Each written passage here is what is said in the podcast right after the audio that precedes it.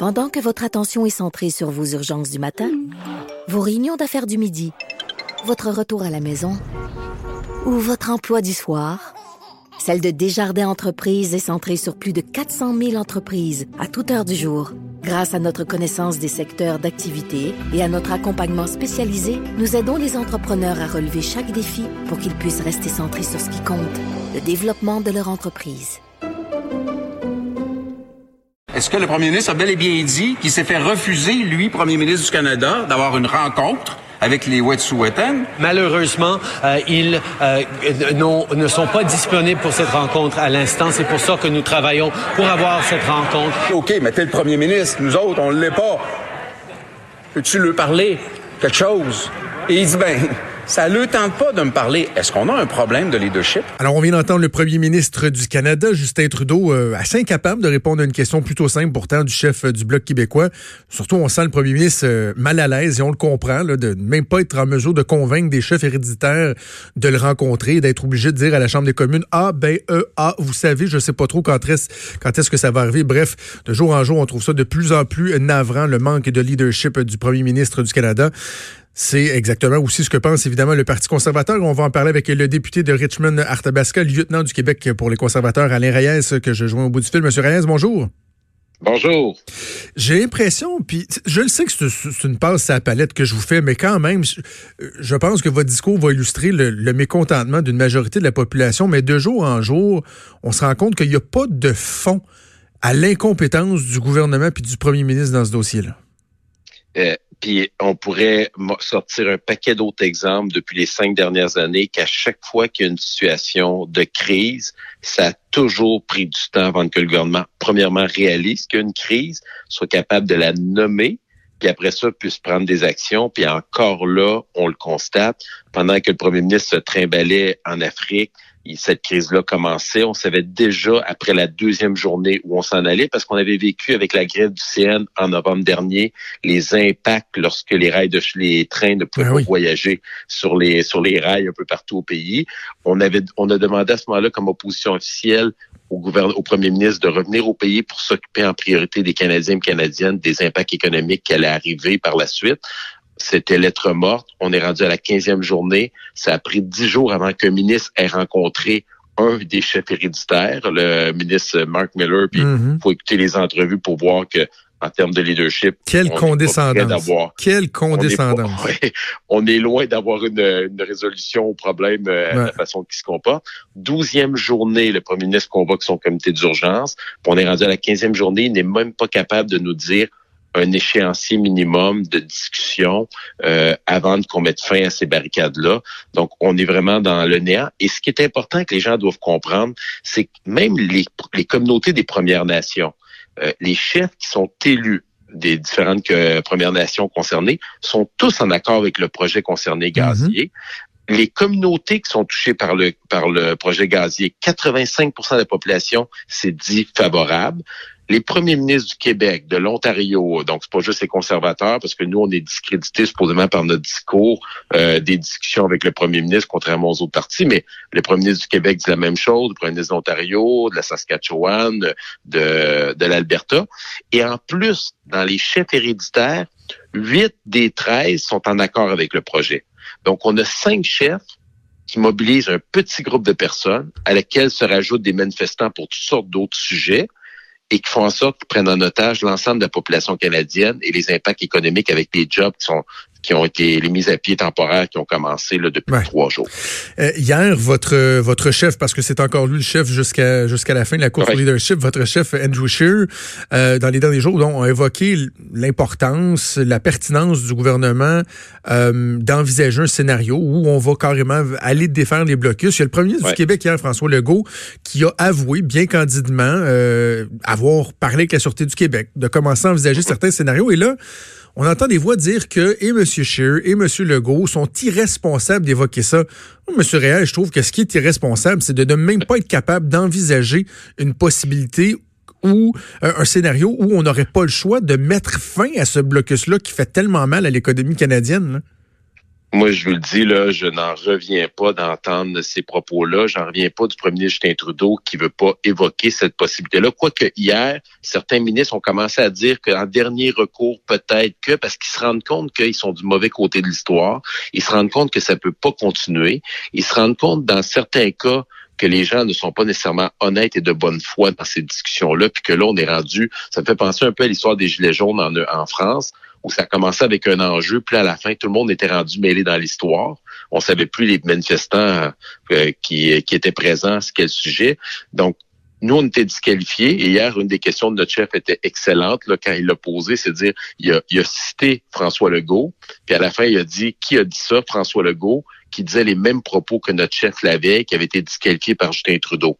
Donc, est-ce que ça veut dire que François Legault ne pourrait plus participer à des rencontres avec Justin Trudeau pour discuter de ce dossier-là? Ça démontre comment ce premier ministre-là est faible en termes de leadership, pas capable, moi je vais, je vais utiliser ce terme-là, là, mettre ses culottes, prendre ses responsabilités, faire preuve de leadership et déposer un échéancier avec un, un plan avec un échéancier qui dit ben voici si il serait arrivé en chambre comme il, comme il a convoqué tous les médias puis la chambre pour un discours solennel à la nation dans lequel il y avait absolument rien, rien, rien, là, je tiens à le dire là, pour que Yves Boisvert, un chroniqueur de la presse qui est loin d'être un conservateur, détruise ce, ce, ce moment-là, fallait le faire là.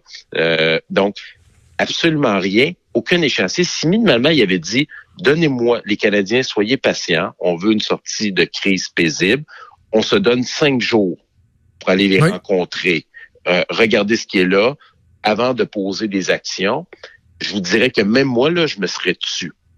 Un peu comme des négociations avec la fonction publique. On sait tous qu'à la fin, si on finit pas par s'entendre, il y aura une loi spéciale que personne ne veut. Mais on sait qu'il y a un échéancier, on sait qu'il y a un délai de discussion, il y a des pourparlers. Puis à la fin, si ultimement, là, ça fonctionne pas, il y a une loi spéciale, puis la population va juger exact. qui était de mauvaise foi dans la discussion. Donc, euh, peut-être certains vont dire que le parallèle est boiteux. Euh, moi, je pense que ça permet d'imaginer un peu la situation. C'est tout ce qu'on demande. Et si ultimement, on doit en arriver à déplacer ces gens-là, moi, ce que je dis, c'est ils veulent discuter, ils veulent négocier. Le gouvernement veut continuer à négocier avec eux. Aucun problème. Mais vous le faites à l'extérieur des rails de chemin de fer, puis vous laissez l'économie canadienne, les travailleurs, qui gagnent durement leur vie, puis l'impact que ça leur a sur le coût de la vie pour tout le monde, on commence à le sentir. Hier, il y avait plusieurs experts qui parlaient. Puis là, c'est plus des conservateurs. Il faut arrêter de penser que les conservateurs sont les méchants dinosaures. En, en, fait, M. Reyes, monsieur, je, je, voulais justement, je, je voulais le spécifier. Euh, évidemment, les gens s'attendent à ce que vous fassiez de la partisanerie politique. Vous êtes l'opposition officielle. On est dans, plus on est dans une, une dynamique de gouvernement minoritaire, mais J'imagine que vous avez quand même cette responsabilité-là, cette conscience-là, de comprendre que c'est un sujet qui est extrêmement sensible et que là, ici, il n'est pas ben question oui. de faire de la politique partisane. Là. Il y a des enjeux qui sont fondamentaux. Moi, je l'ai répété souvent à l'émission, on est parti de, de, de, blocus qui venaient empêcher les usagers, par exemple, du transport en commun, du train, de via, de exo, de, de se rendre au travail. Après ça, ça a été le transport des marchandises, des produits frais, le just-in-time. Là, on est rendu à l'approvisionnement, la construction, la crise, elle est grave. C'est pas de la partisanerie, c'est juste de reconnaître que le gouvernement doit faire quelque chose et qu'il a les deux pieds dans la même bottine.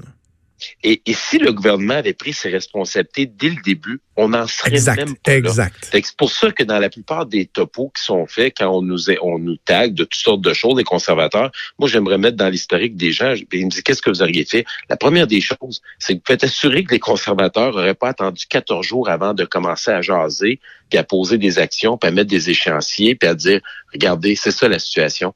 Hier, le premier ministre a dit du bout des lèvres à une question que c'était illégal ça lui a tout pris. Puis quand il l'a dit, vous auriez dû voir, les gens auraient dû voir la face des ministres autour en disant, oups, ils viennent de dire ça. Parce qu'à partir du moment qu'il nomme le mot illégal, il a la responsabilité, en termes de sécurité publique, de poser des gestes pour que ça l'arrête.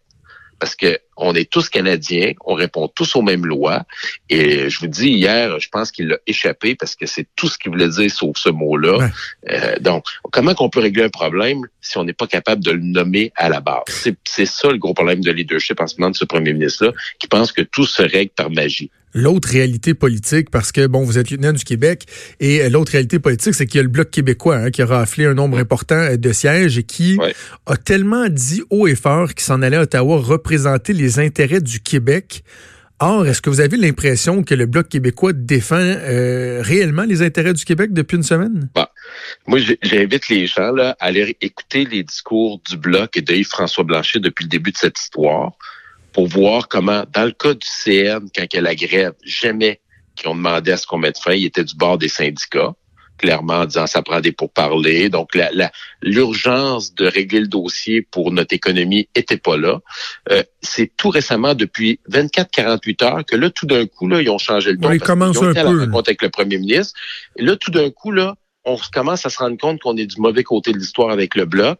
Hier, il demande, le premier ministre Justin Trudeau, pas excusez, François Legault demandait, euh, discuter avec la SQ pour voir les possibilités. Et en même temps, le bloc québécois demandait à ce qu'on retire la les euh, RCMP, là, excusez, la GRC. Je cherche le, la GRC, bon, en étant anglais français, on finit par se mélanger. Donc la GRC pour pouvoir discuter. Donc, demander au gouvernement de poser un acte par rapport à ça quand eux, leur job, c'est de faire respecter la loi. Donc, on a comme un double discours dépendamment de la journée où on est rendu. Ces mêmes bloquistes qui ont décidé de voter contre l'accord économique pour défendre supposément les travailleurs de l'aluminerie au lac Saint-Jean, ben ces mêmes alumineries-là disent il faut que ça se règle ce dossier-là au plus trois petits points parce que on va avoir un problème d'approvisionnement. Si on a un problème d'approvisionnement, on peut avoir un shutdown. Ça veut dire fermer l'usine. Et quand on ferme l'usine, c'est des emplois, c'est des millions que ça coûte à l'économie, puis ça coûte à, ces entreprises-là qui créent des emplois.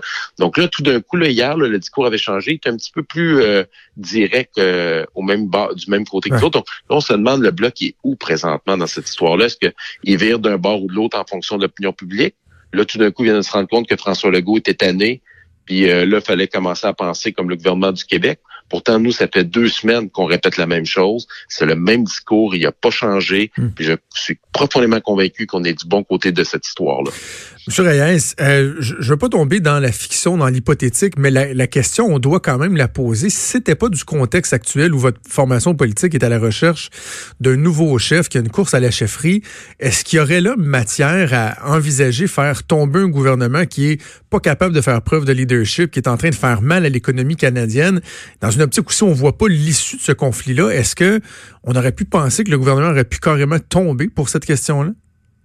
Un des premiers analystes qui l'a mentionné euh, sur Twitter, c'est Yann Plante, euh, à une des émissions euh, politiques, qui a dit que ça pourrait devenir un enjeu pour déclencher une élection.